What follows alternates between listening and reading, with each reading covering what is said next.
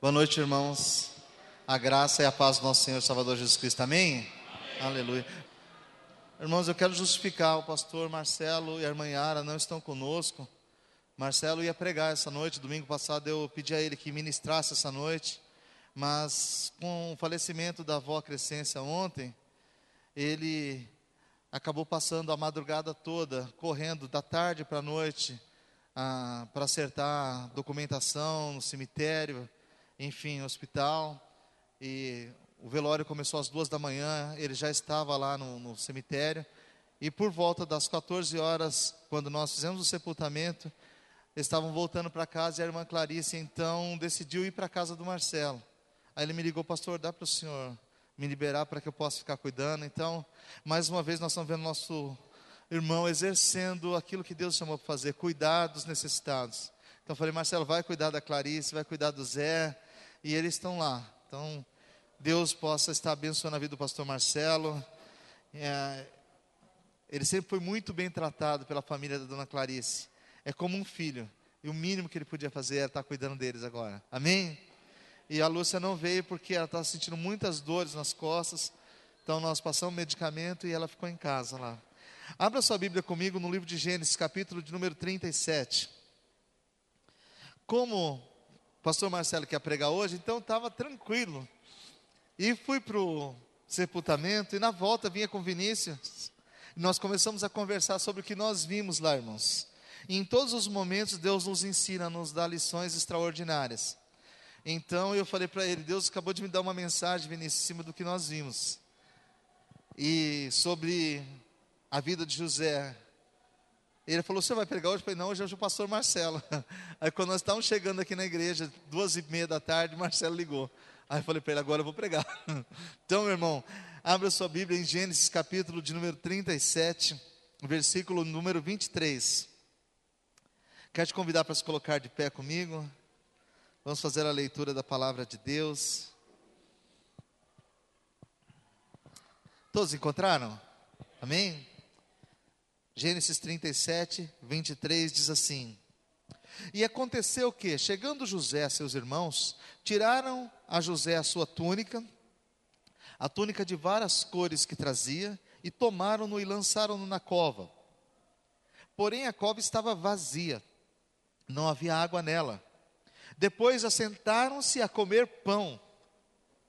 E levantaram os olhos e olharam, e eis que uma companhia dos ismaelitas vinha de Gileade e seus camelos traziam especiarias e bálsamo e mirra, e iam levar isso ao Egito. Então Judá disse aos seus irmãos: Que proveito haverá em que matemos a nosso irmão e escondamos a sua morte? Vinde e vendamo-lo a esses ismaelitas, e não seja nossa mão sobre ele, porque é nosso irmão, nossa carne. E seus irmãos obedeceram. Passando, pois, os mercadores midianitas, tiraram e alçaram José da cova e venderam José por vinte moedas de prata aos ismaelitas, os quais levaram José ao Egito. Amém? Feche os olhos, irmão, vamos orar. Senhor Deus e Pai Todo-Poderoso, nós te louvamos, Senhor. Nós te agradecemos, ó Deus amado, pela tua palavra, verdadeira, fiel, digna de toda aceitação. E te pedimos, ó Pai, fala conosco nesta noite através desta palavra, Senhor. Ministra aos nossos corações, Toca, Senhor, em cada um de nós, para que nós possamos entender aquilo que o Senhor tem para as, para as nossas vidas. Que a tua palavra, Senhor, nos avive mais uma vez e nos leve de encontro à tua vontade. Nós oramos a ti em nome de Jesus, Pai. Amém. Amém, queridos. Posso sentar em nome do Senhor Jesus? Amados irmãos, tem dias que são muito tristes para nós. Já faz algum tempo que eu não saía de casa, assim, para ter um tempo de, de, de sentar sossegado em um lugar. E ontem, a convite dos irmãos, alguns irmãos, nós saímos. Nós fomos jantar fora. E isso só foi possível porque a Jéssica foi lá para casa cuidar do Lucas e da Mariana. Então já fazia muito tempo. Eu não lembro qual foi a última vez que eu saí assim. E aí nós estávamos super felizes na mesa, sentados, comendo, rindo e de repente tocou meu celular. O celular é uma benção, irmão, mas ele traz umas notícias ruins. E aí, quando eu atendo o celular, é a Jéssica me informando do falecimento da avó Crescência. E ela falou: pai, o pastor Marcelo está procurando o senhor e não consegue, seu celular estava dando caixa postal. Porque ele estava ligando num outro número, né? E aí eu terminei de atender e todo mundo está comendo, parou e ficou me olhando. O que, que foi? Aí eu dei a notícia. Aí o semblante de todos mudou na hora. Aquele ambiente gostoso de festa, ele logo foi dando espaço à tristeza. A gente ficou ali mais uns 20 minutos, mas não era mais a mesma coisa, né, irmãos? Não tinha jeito, né, pastor? Não tinha, não tinha. Então, e aí nós saímos de lá e para voltar para casa, e, enfim, fomos lá para casa do pastor Marcelo para ver a Clarice, para ver o Zé. E hoje pela manhã para o cemitério. E todo aquilo que, que nós observamos ali nos leva a pensar em muitas coisas que acontecem conosco, sabe, irmãos? E o pastor Nelson antecipou aqui uma parte. Ele viu a avó. Nós conhecemos a família do Zé e da Clarice há praticamente 20 anos. Eles congregaram conosco lá em cima na Comunidade da Graça, ainda quando era a Comunidade da Graça.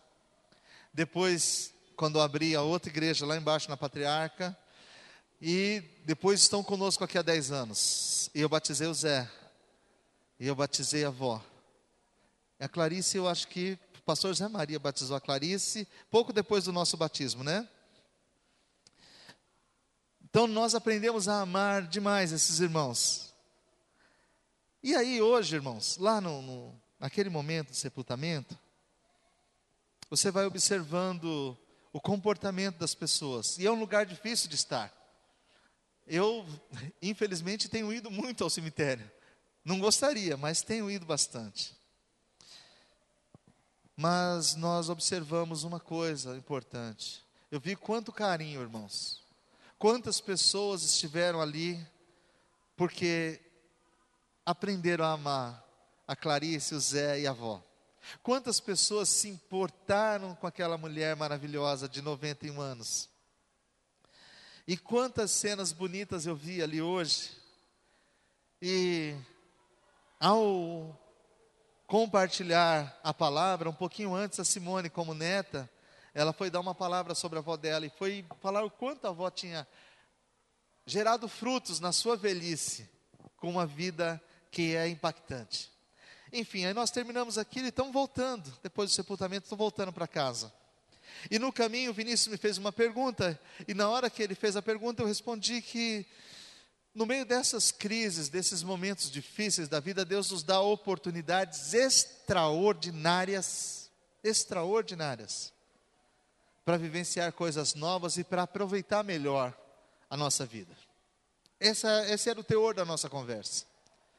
E sabe, irmãos, porque o tempo passa depressa demais a nossa vida, que poderia ser uma vida muito alegre, muito festeira, muito cheia de alegria na presença do Senhor, às vezes nós perdemos tempo demais fazendo bico, beiçudo, entendeu? Falando coisas que não deve, que machucam os outros, agredindo e sendo agredidos por nada. E a nossa vida ela é tão ligeira, nós não sabemos quem vai ser o próximo, quem é que está na fila, de quem é a senha. Nós estamos na fila da morte, e o grande problema é que ninguém sabe o número da sua senha. Então, aí Vinícius me perguntava, mas como é que é, pastor?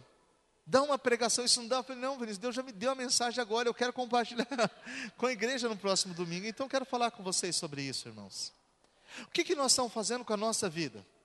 Como é que nós estamos vivendo o momento que Deus tem nos dado junto com nossos familiares?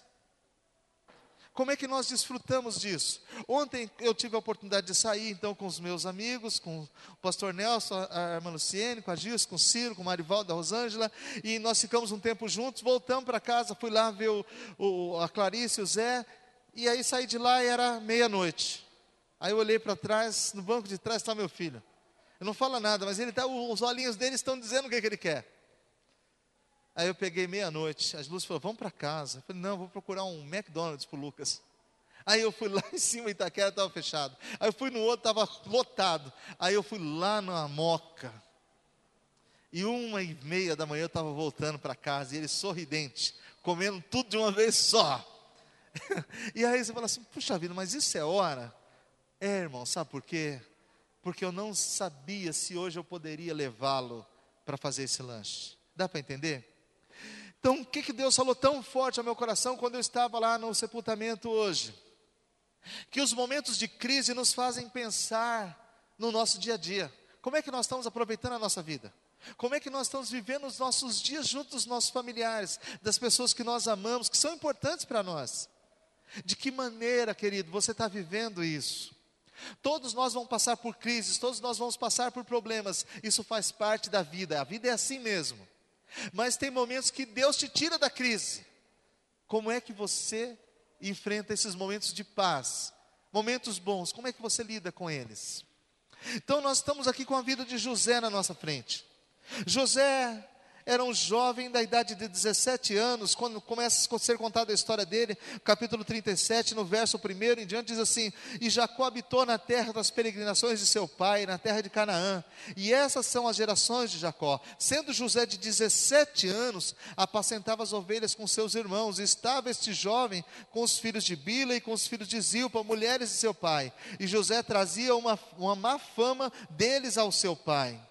E Israel amava José mais do que a todos os seus filhos, porque era o filho da sua velhice, e fez-lhe uma túnica de várias cores. E aí Deus deu a José o privilégio de ser tratado bem dentro da sua casa. Seu pai o amava, seu pai cuidava dele, seu pai dava a ele talvez um estudo diferenciado dos outros irmãos, cuidava dele melhor, deu a ele uma roupa diferente, que fazia com que ele se destacasse entre os familiares, entre os irmãos, ele talvez fosse o mais importante. Mas isso tudo gerou no restante, nos outros irmãos, uma crise. Eles tinham ciúmes de José. E todas as vezes que José ia contar alguma coisa a eles, eles ficavam chateados, não só por causa dos sonhos, mas pelas palavras de José. A Bíblia diz que eles ficavam tristes por causa dos sonhos e por causa das palavras que José dizia. Isso os feria, machucava. Olha só o verso número 8. Então lhe disseram seus irmãos: Tu, pois, deveras reinarás sobre nós, tu deveras terá domínio sobre nós, e por isso tanto mais o aborreciam, por seus sonhos e por suas palavras. Porque José, ele falava daquilo que ele sentia, ele falava dos, dos desejos que ele tinha, talvez de crescimento, de como ia ser a vida dele, e o outro ficava chateado. É só ele que vai ser bom, só ele que vai dar certo, ele que vai crescer. E aquelas palavras que para José eram muito boas, para os outros incomodava. E eles foram arquitetando dentro do seu coração, talvez sem nunca combinar entre eles, talvez eles nunca tenham conversado sobre o assunto, mas eles foram criando um ódio de José. E ficaram esperando uma oportunidade para externar esse sentimento ruim, para colocar isso para fora. E a oportunidade chegou. Diz o verso número 12: e os seus irmãos foram apacentar o rebanho de seu pai junto de Siquém. E disse, pois, Israel a José: Não apacentam os teus irmãos junto a Siquém? Vem, enviar-te-ei a eles. E ele lhe disse: Eis-me aqui. E lhe disse o pai: Ora, vai e vê como estão os teus irmãos, e como está o rebanho, e traz-me resposta. E assim o enviou do vale de Hebron, e José veio a Siquém. E achou um varão, porque ele andava errado pelo campo e perguntou o varão, dizendo: O que procuras? Ele disse: Procuro meus irmãos. Dize-me, peço, onde eles apacentam? E disse o varão: Eles foram daqui porque ouvi-os dizer: Vamos a Dotã. José, pois, seguiu seus irmãos e achou-os em Dotã.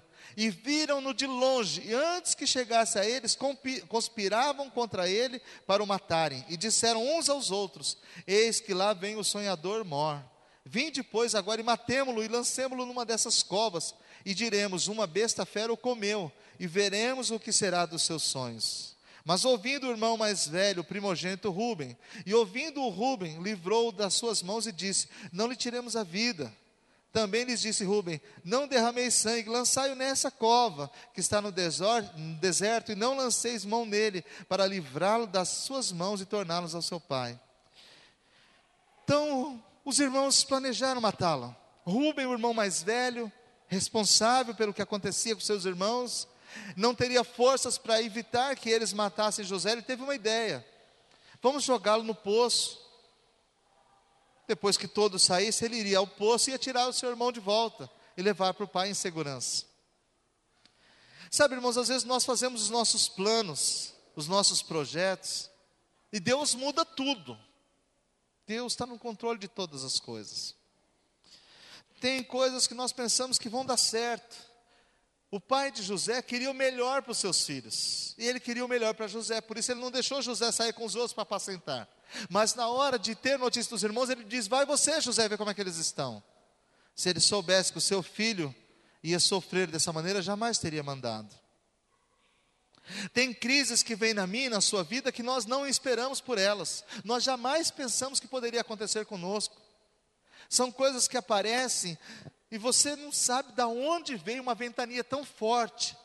Por que, que isso aconteceu comigo? O que, que eu fiz? Eu já vi muitas pessoas dizendo assim: que pecado eu cometi, pastor, para acontecer tanta coisa ruim comigo. E sabe, irmãos, às vezes não é questão de pecado, mas tem coisas que estão dentro do plano de Deus, dos propósitos de Deus, para mudar a nossa vida, para nos fazer melhor, para que nós possamos exercitar a nossa fé, para que nós possamos exercitar o amor, aquilo que Deus quer ver em mim e você. Hoje eu vi nessa manhã quantas pessoas tiveram a oportunidade, no momento de crise terrível na casa da irmã Clarice, de exercitar amor com aquela irmã querida, com o irmão José. Quantas pessoas puderam abraçá-los, recolher as lágrimas deles, dar uma palavra de vida. Quantas pessoas puderam estar juntos, dizendo assim: Olha, pode contar comigo, eu quero estar do seu lado, eu vou orar por vocês. A crise vem não é para nos destruir, irmãos, é para fazer com que nós entendamos que Deus está cuidando de nós. Amém? Deus está cuidando de nós. Eu pensando pastor Marcelo nesse momento, que oportunidade extraordinária Deus deu ao Marcelo e à Yara para retribuir tudo quanto o Zé e a Clarice têm feito por eles no decorrer desses anos. E eles estão lá cuidando deles, com carinho, com amor. Essa crise pode te dar uma oportunidade para você fazer algo tão bom, sabe, meu irmão? Todos nós vamos passar por crise. Talvez você esteja passando por uma crise muito grande nesse exato momento, que você não sabe de onde veio, não sabe por que, que veio. Você acha que era injustificável. Você pode ter até questionado a Deus já, Senhor, por que comigo? Por que, Senhor? Você não já fez essas perguntas? Dias atrás tinha gente reclamando porque um traficante, um bandido, estava sendo executado. Naquela semana teve nove casos de bala perdida no Rio de Janeiro. Crianças inocentes morreram, ninguém, nenhuma pessoa falou uma palavra sobre essas pessoas corretas, honestas, que morreram sem jamais ter feito qualquer coisa errada.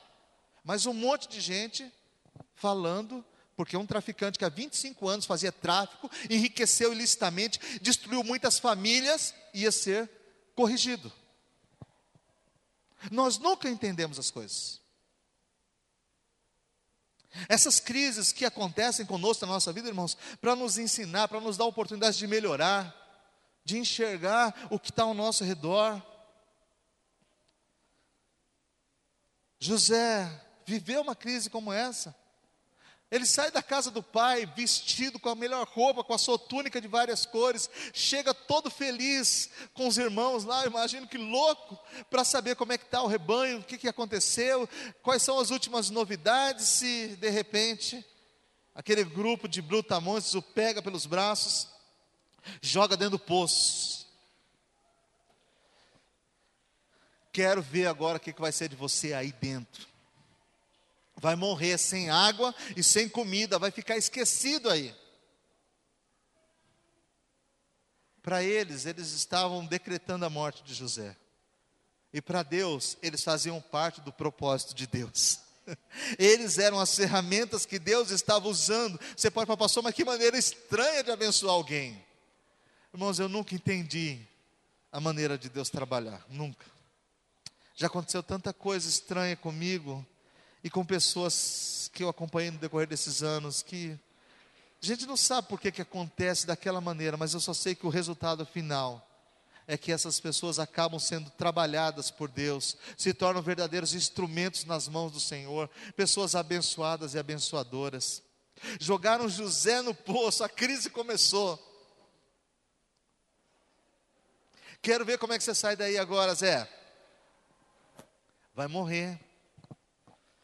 E eu imagino que aquele garoto de 17 anos, cheio de planos, de sonhos, deve ter pensado por um tempo, deve ser brincadeira, eles estão só brincando comigo, daqui a pouco eles me tiram daqui. Passa uma hora, duas horas, três horas. Vocês não vão me tirar, não? O destino dele era morrer lá dentro, irmãos. Mas aí a providência divina, o Deus Todo-Poderoso, o Criador dos céus e da terra, o arquiteto da nossa história, de repente ele manda uma caravana de ismaelitas. Vocês vão ver que na Bíblia de vocês aparece as palavras ismaelitas e medianitas. Vem a caravana dos ismaelitas e os medianitas os compraram e os ismaelitas levaram. Falaram, ué, mas ismaelita ou medianita? É a mesma coisa, são os descendentes de Ismael. A notícia é, um deles levanta os olhos e fala, peraí, a caravana dos ismaelitas está chegando. Vem chegando uma caravana ali de ismaelitas. Aí um deles teve uma ideia extraordinária: vamos vendê-lo. Que se alguém vai matá-lo, que não sejamos nós, que o sangue dele não caia sobre nós. E o venderam. Mas sabe, meu amado irmão, a crise sempre pode piorar. Do poço você pode ser vendido, do poço você pode ser entregue para alguém estranho. E você pode pensar no meio da caminhada, agora não tem mais jeito nenhum. Agora, se havia alguma esperança, ela foi embora nesse momento. Eles levantam os olhos e veem chegando a caravana. Verso de número 25. E levantaram os olhos e olharam, e eis que a companhia dos ismaelitas vinha de Gileade e seus camelos traziam especiarias e bálsamo e mirra e iam levar isso ao Egito. Então Judá disse aos seus irmãos: Que proveito haverá em que matemos o nosso irmão e escondamos a sua morte? Vinde, vendamo-lo a esses ismaelitas, e não seja a nossa mão sobre ele, porque ele é nosso irmão, a nossa carne. Muito preocupado esse rapaz, muito preocupado. E seus irmãos obedeceram. Passaram, pois, os mercadores midianitas, tiraram e alçaram a José da cova e venderam José por vinte moedas de prata aos ismaelitas, os quais os levaram ao Egito. Sabe, meu irmão, o que é que Deus falou ao meu coração quando eu estava voltando do sepultamento? Que quando não há mais saída para nós, Deus manda uma caravana de ismaelitas. Quando você acha que nada mais vai dar certo, que tudo deu errado, que é o fim da linha, que não tem mais jeito, de repente, meu irmão, de repente, vem alguém enviado de Deus e você não consegue reconhecer que é Deus que está mandando. Vem alguém, e são os ismaelitas, e eles chegaram, eles passaram por aquele lugar, sabe-se lá por que razão. E Judá tem a ideia: vamos tirá-lo do poço e vender. E o Senhor falou comigo quantas vezes essa caravana dos ismaelitas tem sido colocada diante de nós, sabe, irmãos? É a oportunidade que Deus está nos dando para sair da crise. Você pensa assim, agora estou acabado, meu namoro acabou, não tem mais jeito, não tem mais jeito, começa a sofrer, entra em depressão e só chora, não se alimenta, não sai de casa. E aí alguém diz assim: vamos fazer um passeio? Ah, não quero sair de casa, não quero, não quero, não quero. É a caravana dos ismaelitas passando, passando. Diz a palavra do Senhor que ali estava uma carga de bálsamo, de mirra e de especiarias. Eles vinham de Gileade. Gileade é a terra onde se faz o bálsamo, meu irmão. O bálsamo de Gileade era usado, entre outras coisas, para curar Imagina aquele menino cheio de traumas, agora saindo do poço, tinha sido jogado pelos irmãos, ele estava sendo destruído, os seus sentimentos estavam estraçalhados. Ele sabia, ele imaginou que tinha uma família abençoada, que estava na casa de Jacó, eles eram filhos da promessa, ele imaginou que tudo na sua vida se ia dar certo, ele tinha sonhos extraordinários, seus sonhos foram jogados num poço, ele foi traído, ele foi renegado, ele foi rejeitado. Agora ele é tirado de dentro do poço e colocado numa caravana de bálsamo. Alguém, Deus mandou alguém com bálsamo de Gileade. Você vai andar junto, Senhor José das especiarias, e você vai sentir o bálsamo te curando. Até chegar no Egito, você vai estar curado. Sabe, meu irmão, Deus pega momentos como esse oportunidades como essa para curar a nossa alma. Eu fiquei vendo aquelas pessoas todas chegando, uma abraçava, outro vinha lá e falava uma palavra, e é possível que entre todas aquelas pessoas que eu vi ali, que muitas eu não conhecia, é muito provável que tinha familiares que há muito tempo não se falavam, que um não tocava no outro, não abraçava e no momento da crise, Deus manda a carruagem lá, a caravana dos ismaelitas, passar. E aí um tem que abraçar o outro, e um chora no ombro do outro. E Deus cura, e Deus trata, e Deus aproxima, e Deus faz coisa nova, e Deus restaura sentimentos, e Ele restaura a comunhão entre os irmãos, sabe, querido? Você pega e está fazendo o seu trabalho direitinho na empresa e se esforça, trabalha de todo jeito, faz hora extra, dá o melhor que você tem, e de repente a notícia é: você está desligado. Muitas pessoas começam a chorar, a sofrer, pensando: o que, que eu vou fazer agora? Eu tenho família, eu tenho aluguel para pagar, como é que eu vou pagar a escola dos meus filhos? E começa aquele período de dor, de sofrimento, de pressão, a pessoa vai sendo aniquilada com aquilo que vai acontecer daqui a muitos meses ainda. E ele não sabe que o desemprego é só a caravana dos ismaelitas passando para levar ao lugar que Deus quer. O lugar de José não era na casa de Jacó, o lugar de José não era no poço, o lugar de José era no Egito, sendo governador. José foi preparado por Deus para a salvação da população da humanidade daquele período, que ia passar por fome e muitos iam ser extintos, nações inteiras. E a caravana dos ismaelitas passa e o tira do poço para levar ao centro da vontade de Deus. Sabe, irmão, nós estamos fazendo muitas coisas que estão nos deixando para trás, longe da vontade de Deus, e de repente Deus nos tira do poço, passa uma caravana que nos leva para o centro da vontade de Deus, você não entende nada, vendido como escravo, o que, que vai ser de mim agora? Queridos, ou nós acreditamos em Deus, de que Deus está no controle de todas as coisas, que Ele é soberano e que a nossa vida pertence a Ele, portanto, se tudo que Deus faz é bom, se a vontade de Deus é boa, agradável e perfeita, e Ele sabe cuidar de mim, esse momento que eu estou vivendo, por mais difícil que seja, Ele está embaixo da direção de Deus. Amém? E se eu estiver submisso à vontade de Deus, eu vou saber que eu estou andando de acordo com a vontade dEle. O que não posso é eu tomar a minha vida nas minhas mãos e dizer, eu vou fazer do meu jeito aí eu vou sofrer. Vai, José, vai lá junto com os animais e com as especiarias. O bálsamo era usado também como parte integrante do óleo da unção. Quando nós lemos o livro de Êxodo, quando você entende como é preparado o óleo da unção, o bálsamo de Gileade está lá. Deus estava dizendo para José: você vai para lá embaixo de unção, você está ungido. Você vai chegar naquele lugar preparado. Eu tenho algo diferente. Ele não sabia o que ia acontecer, não sabia como seria. Mas Deus que está no controle de todas as coisas, sabe, irmãos, como é difícil nós passarmos por situações complicadas que nós não estamos habituados, acostumados, mas pode ter certeza que cada problema que você passa hoje te prepara para momentos mais difíceis amanhã, e quando você lá na frente encontra situações complicadas, você vai ter experiência suficiente para enfrentá-las. Quantas vezes nós não entendemos isso? Quanta experiência difícil que a gente passa, amados irmãos, quantas? Até hoje, eu tenho 48 anos. Então já vi muita coisa boa já aconteceu comigo, mas já aconteceu tanta coisa ruim também, sabe, irmãos? Tanta coisa ruim.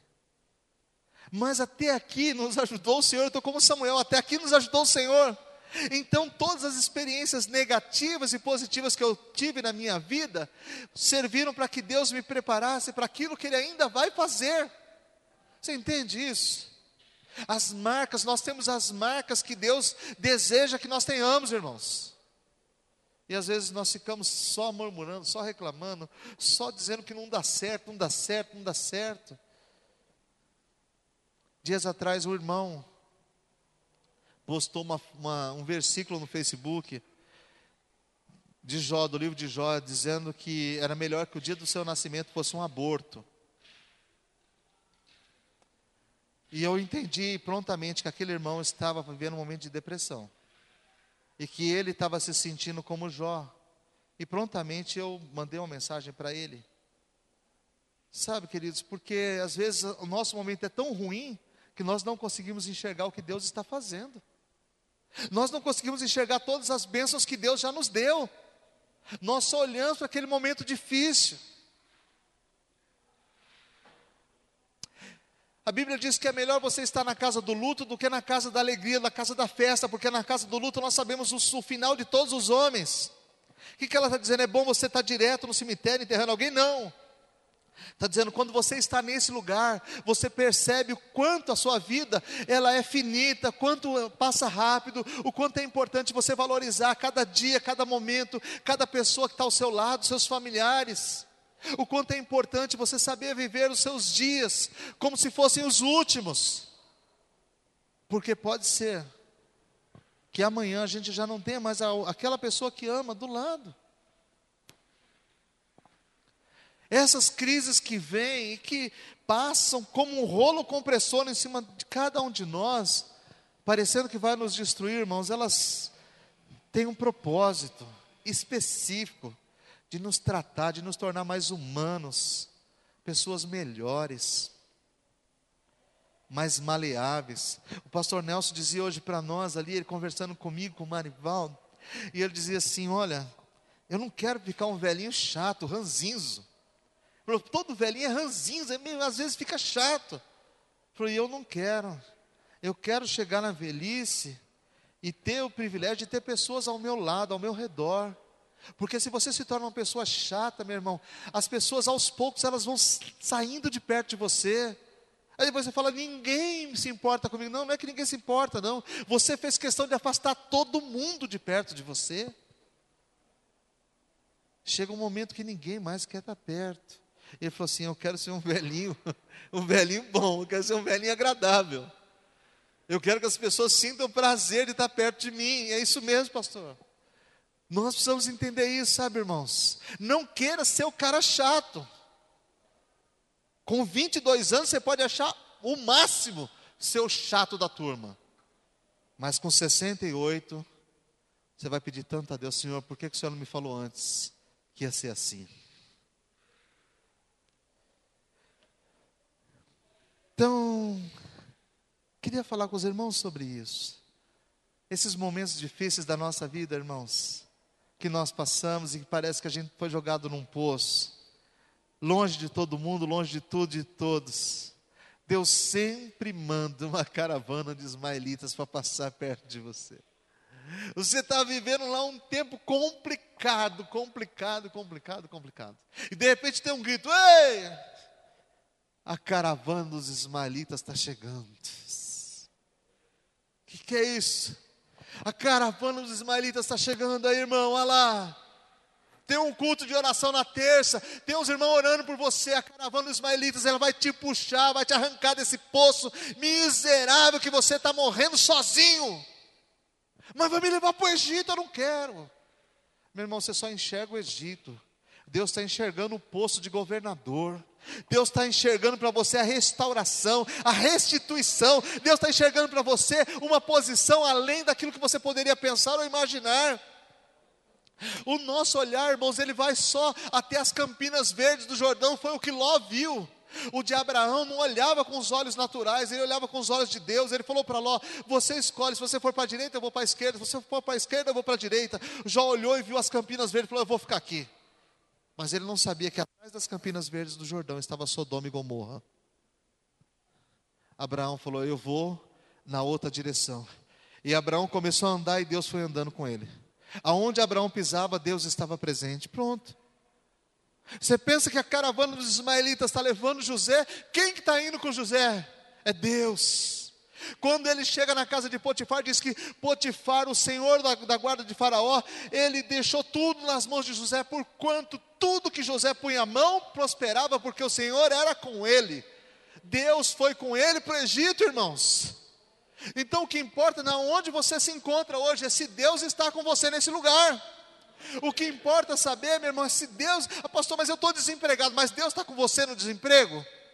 Porque se Deus estiver com você no desemprego, o que, que adianta você estar lá, diretor da Petrobras, no meio da corrupção, roubando, roubando? Você imagina como é que está a família daqueles sujeitos que nadaram em dinheiro?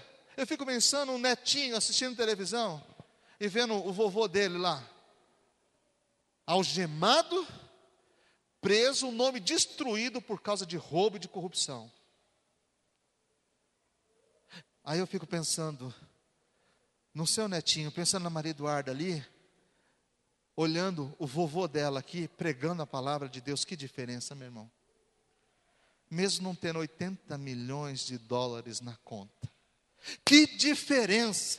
Então não importa o lugar que você encontra-se, importa se Deus está presente com você nesse lugar, meu irmão. É isso que importa para nós.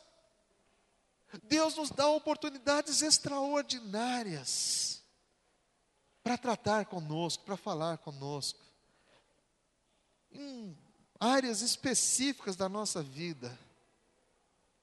Hoje eu tenho certeza que muitas mulheres devem ter sentido uma pontada assim, ó, Deus tocando numa área delicada da vida dela, quando a menina falou assim, a Simone disse o seguinte: a minha avó nunca deixou de trabalhar.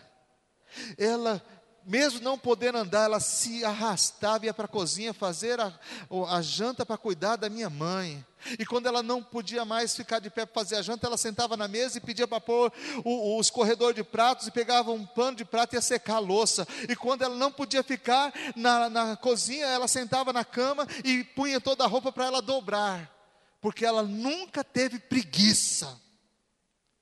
Ah, aquela hora que ela foi falando assim, eu falei, meu Deus do céu, tem misericórdia de 80% das mulheres que estão aqui. Você der a risada, irmão. Mas pensa se não é desafiador. É ou não é desafiador? Quantas oportunidades Deus nos dá para passar pelo bálsamo dele. Quantas, irmãos, quantas. Quantas vezes você já abriu mão de alguma coisa por alguém? Para servir alguém? Essa oportunidade extraordinária, extraordinária, que José teve, ele não sabia, não tinha a menor ideia. Porque nós não compreendemos as coisas de Deus, nós enxergamos só uma parte, irmãos, tão limitada. Eu não tenho a menor ideia do que Deus vai fazer comigo amanhã. Com dificuldade, eu enxergo o que Ele está fazendo agora, mas amanhã eu não sei. Mas uma coisa eu sei, eu posso entregar minha vida totalmente nas mãos dele e confiar, porque ele vai cuidar bem de mim. Amém? Você pode confiar, irmão, completamente em Deus, porque Ele vai cuidar bem de você, não tenha dúvida disso. Se te colocaram no poço, se te colocaram na carruagem dos ismaelitas, ou se já te colocaram lá na, na cisterna, se te colocaram na prisão de farol, não importa. Se Deus estiver com você, Ele vai cuidar de você, Ele vai cuidar de mim, Ele vai cuidar de nós. O grande segredo, irmãos, para a nossa vida é se submeter à vontade de Deus. É saber que coisas boas acontecem com pessoas boas e acontecem com pessoas ruins. E coisas ruins acontecem com pessoas boas. Mateus 5,45. Eis que Deus faz com que a chuva caia sobre bons e maus, e o sol nasça sobre justos e injustos. Se nós entendermos, amados irmãos, que Deus nos criou para o seu louvor, para a sua glória, que Ele está cuidando de nós, que Ele se importa conosco, todos os problemas da nossa vida vão ser possíveis de serem enfrentados. Não é que eles não vão existir, eles existem mesmo, eles são reais. Mas nós vamos poder passar um por um deles. Deus nos ama. Quero te dizer, o Senhor te ama tanto, O amor de Deus foi o amor de Deus que fez com que nós vivêssemos essa manhã extraordinária ali. De ver o que Deus fez na vida daquela família.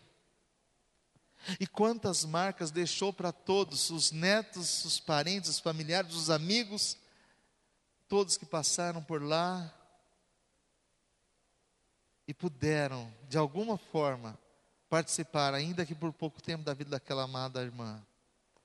Pensa na sua vida, quanta coisa boa Deus já fez, meu irmão. Quanta coisa maravilhosa, quanta coisa tremenda. Talvez a chance que eu e você, que nós esperamos para realizar algo, esteja tão próximo de nós. palavra crise, ela significa dor, aflição, angústia, aperto, provação, tensão. Era o que José estava passando. Mas Deus falou comigo que o que José teve ali foi uma oportunidade. A palavra oportunidade significa possibilidade de melhoria, ocasião favorável, visão futura de algo novo que traga benefícios. É a chance que se espera de realizar um projeto, um sonho ou algo que você desejou durante um longo período de tempo. Ora, quantas vezes aquele menino sonhou ele sonhou que os feixes se dobrariam diante dele, depois ele sonhou que o sol e a lua se dobrariam diante dele. Quantas vezes ele sonhou isso? Quanto tempo esperou e agora Deus estava dando a oportunidade de realizá-lo? De que maneira? Caravana dos ismaelitas está passando, José. Como é que você vai para o Egito? Não sei, o Egito era a maior nação da, da época. Tem dinheiro para o metrô? Não tem. Vai de ônibus? Não. Gamelo? Eu vou mandar uma caravana passar e vai te pegar lá na sua casa, no seu endereço. O endereço dele naquele momento era Rua da Cisterna, número 20, 20 metros para baixo do chão. Vai lá e vai levar direto para a casa de Potifar, o chefe da guarda do rei. Não foi qualquer um que o comprou, foi alguém que podia dar a ele um lugar bom para ele exercitar os seus talentos, seus dons. Sabe, meu irmão, quero te dizer em nome de Jesus, que Deus está mandando uma caravana para te tirar do buraco. Deus está mandando uma caravana para me tirar do buraco. Vou tirar vocês dessa situação difícil e complicada. E você perguntar, mas pastor, ele vai me levar para onde? Eu não sei ainda, meu irmão. José não sabia para onde ia. Mas Deus tinha um propósito para a vida de José. Deus tem um propósito para a sua vida, Deus tem um propósito para a minha vida, Deus tem um propósito para essa igreja, e Ele vai nos tirar da cisterna, e nós vamos caminhar nessa caravana dos ismaelitas até o lugar que Deus tem preparado para nós, o lugar que Deus tem desejado, sabe, irmãos?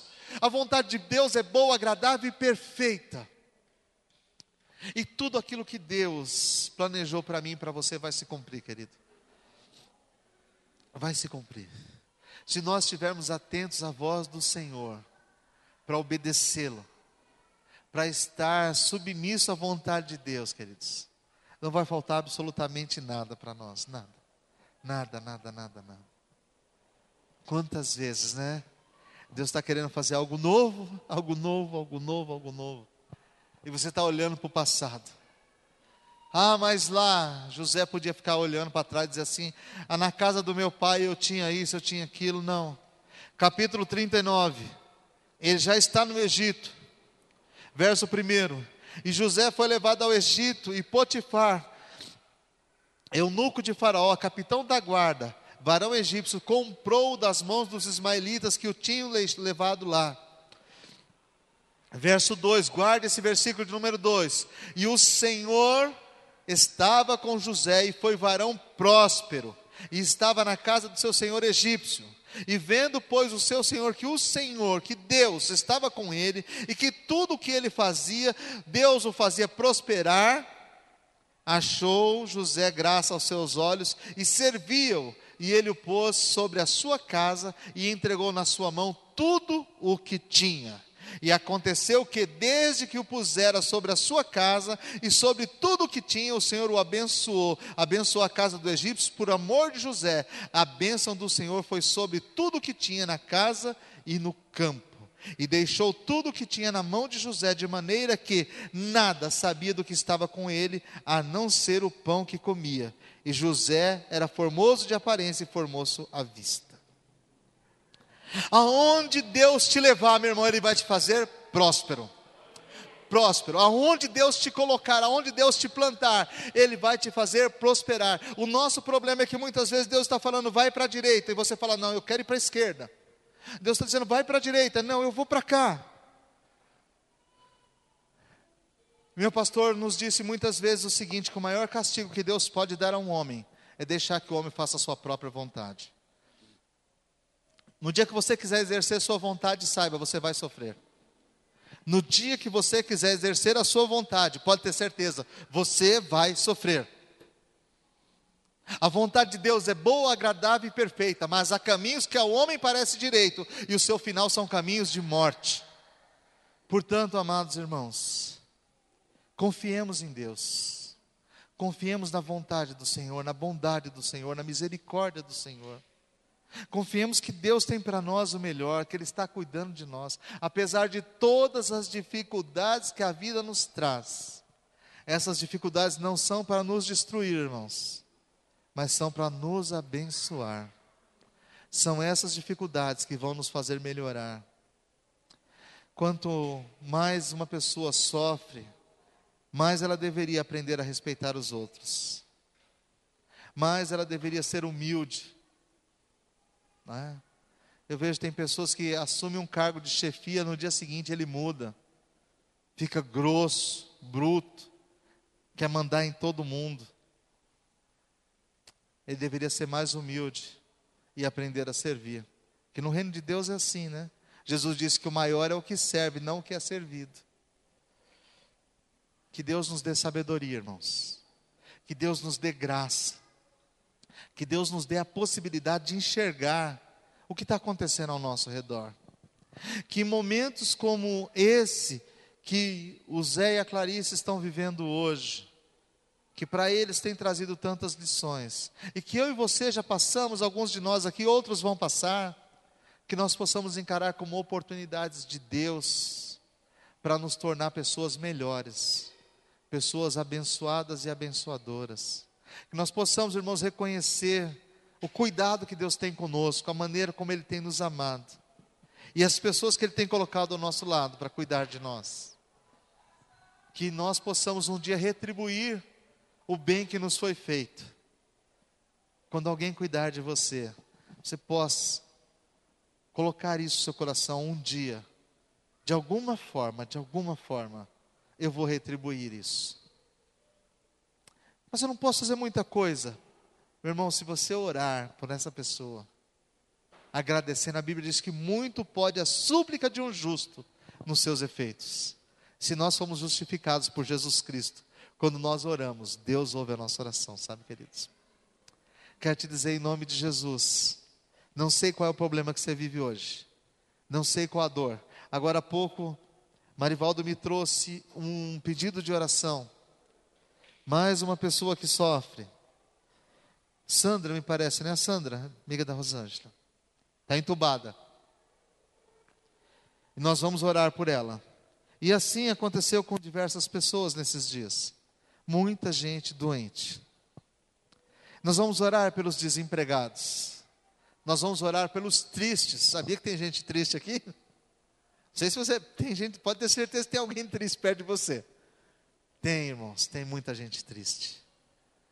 Nós vamos orar pelos desempregados, mas eu quero orar pelos sem esperança hoje. Sabe, irmãos, tem gente que perdeu a esperança. A pessoa está vivendo assim, mas tanto faz ou tanto fez. Ela não consegue enxergar nada mais na frente. E Deus está dizendo assim: ó, estou aqui, estou cuidando de você. Estou olhando para você, sei quem você é, sei o teu nome, me importo com você. E ele está dizendo assim: ninguém olha para mim, ninguém olha para mim, ninguém olha para mim. Deus olha para você. Amém? Deus olha para mim. Se importa conosco. E o nosso sofrimento desta noite pode se tornar no motivo da bênção de muitas pessoas amanhã. A caravana dos ismaelitas está passando. Com ela está passando o bálsamo de Gileade. Com ela está passando a mirra e as especiarias. Nela vem a cura de Deus para a nossa vida. Nela vem o transporte de Deus para nos levar para o centro da sua vontade. Talvez esse momento difícil que você está passando, meu irmão, seja só a caravana de Deus passando para te levar para o lugar que Ele quer. Porque se você estivesse bem, você não estaria na presença de Deus, você sabe disso. Que às vezes nós só vamos buscar Deus quando a gente está no último momento. Quero te convidar para ficar de pé. Quero orar com você, meu irmão. Quero orar com você. Tão bom, sabe, irmãos, é tão bom quando nós podemos entender que Deus está cuidando de nós. Quando nós podemos enxergar a mão do Deus eterno, o cuidado do Senhor. E você tem que aprender a deixar sementes boas por onde você passa. Onde você passa, onde você passar. As pessoas têm que saber que passou ali um homem de Deus, uma mulher de Deus. Essa semana eu fui na terça de manhã, lá na comunidade Betel, fui levar um, um, um amigo para fazer um projeto de incêndio para a igreja. Lá são três pisos, irmãos, três andares, uma construção linda, maravilhosa. Eu entrei com o pastor Zé Maria, nós fomos olhando aquele lugar, mas uma alegria invadiu meu coração de uma maneira tal, um lugar maravilhoso, lindo, lindo, lindo, lindo. E eu não vejo a hora deles entrarem lá para começar os cultos, sabe, irmãos? E aquele velhinho já com seus 75 anos, sonhando no dia de fazer o primeiro culto.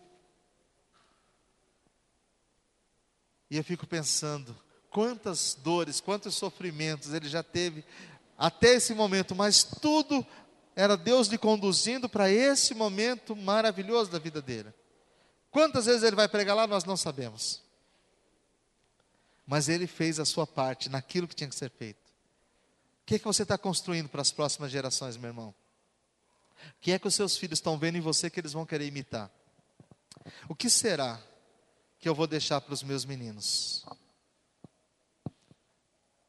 O que será que eu, como pastor, vou deixar para a igreja? Que marca nós podemos deixar na vida da igreja? Será que no dia seguinte que o pastor João morrer, muda tudo? Alguém vem e fala assim: não, ele estava fazendo tudo errado, vamos mudar tudo, tudo, tudo. Ele não deixou nada. Porque pode acontecer. Alguém fala: não, agora nós temos uma nova visão, uma nova direção. Por quê? Então, porque tudo que ele fez durante esses anos todos estava errado. Como é que você está lidando com a sua casa? Será que amanhã alguém muda tudo que você fez lá até agora?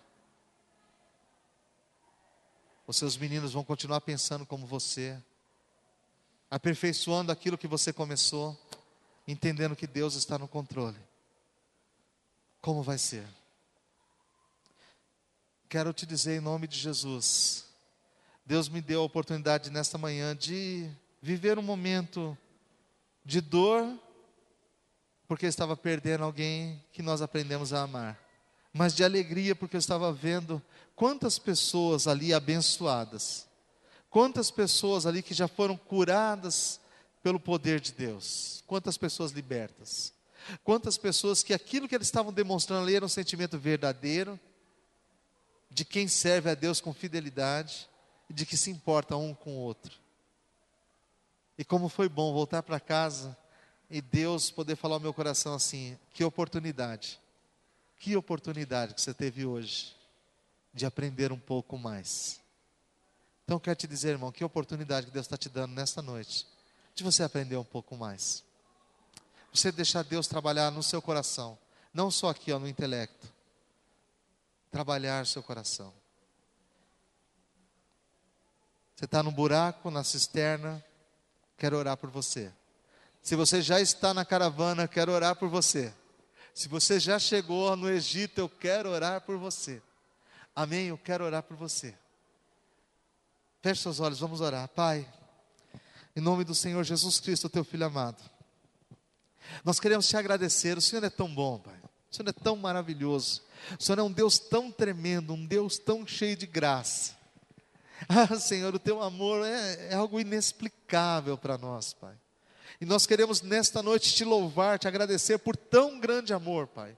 Por tão grande salvação que o Senhor nos tem dado, Pai pelo teu cuidado, Senhor, pela tua graça e pela tua misericórdia. Nós sabemos que o que o Senhor fez na vida de José é a mesma coisa que o Senhor faz nas nossas vidas todos os dias, Pai. O Senhor que o tirou da cisterna, o Senhor o tirou do buraco do poço, o colocou na caravana dos ismaelitas para que ele pudesse chegar ao lugar que o Senhor tinha planejado para ele.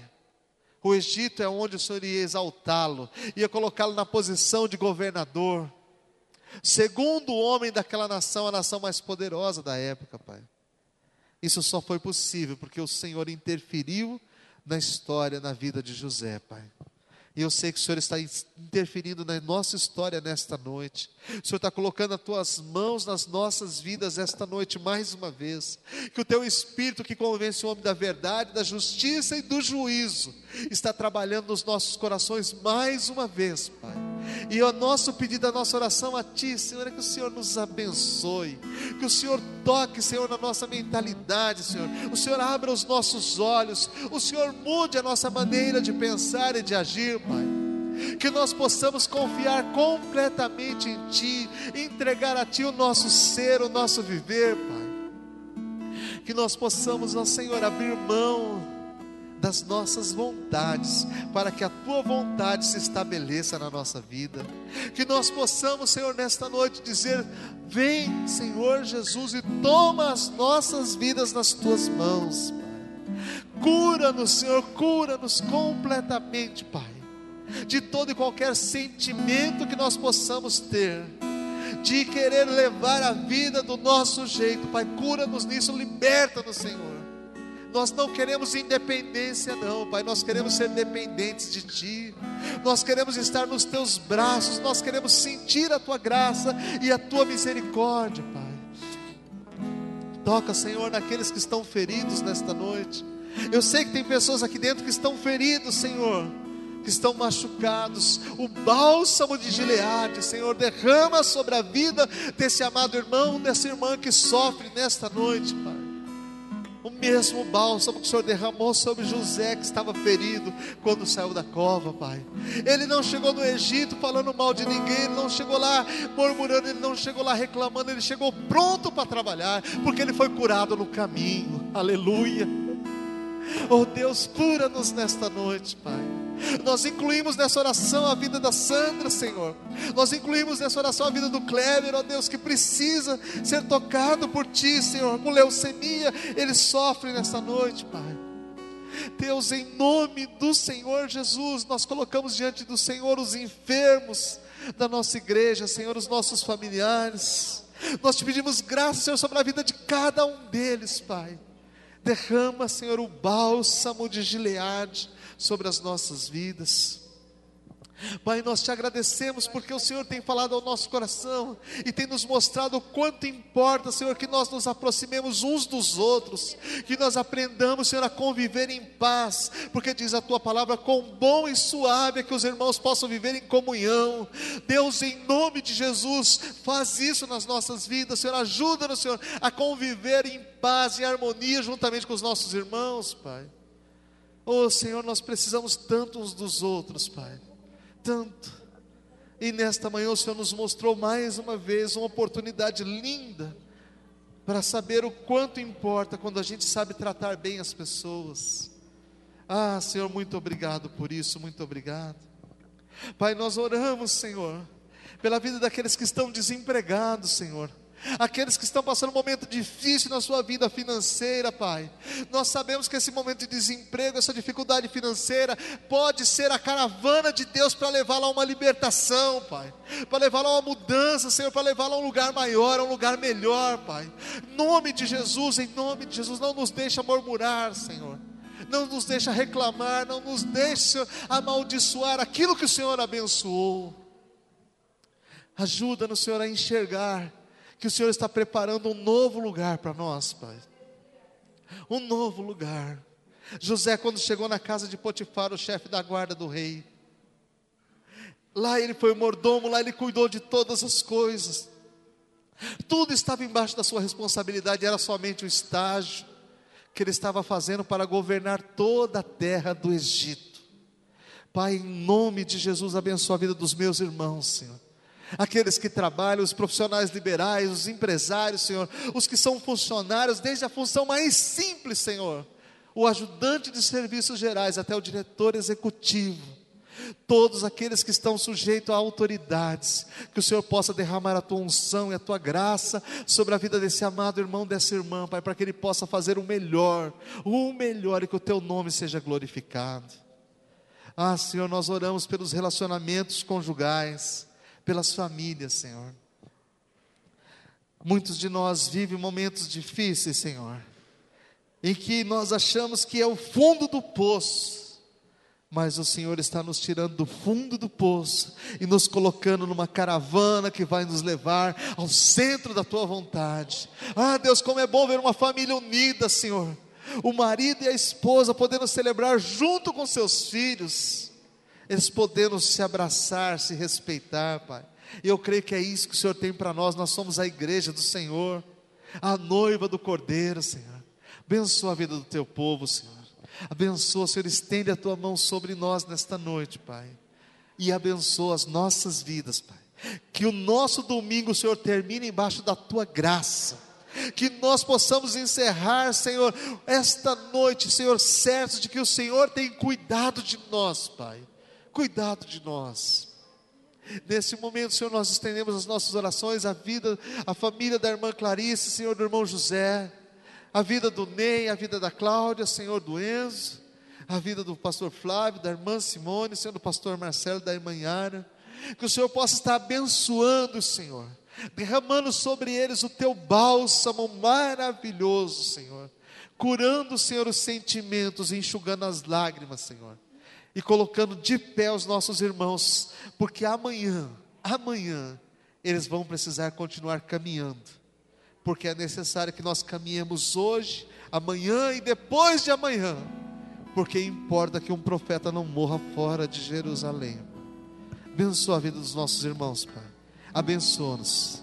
Nós colocamos a nossa vida nas tuas mãos, Pai. E te agradecemos por tudo em nome de Jesus, Senhor. Amém. Amém, queridos. Nosso Deus está no controle de todas as coisas. Talvez quando você sair lá fora hoje, se você estiver bem atento, você vai perceber na hora que a caravana dos ismaelitas vai estar passando. Cada um aqui sabe exatamente o que ela significa. Você sabe. Aonde ela passou, aonde ela está passando, não deixe a oportunidade de Deus passar na sua vida, meu irmão. Não deixe, em nome de Jesus, não deixe. Vamos louvar Deus com alegria, em nome do Senhor Jesus. Amém. Glória a Deus.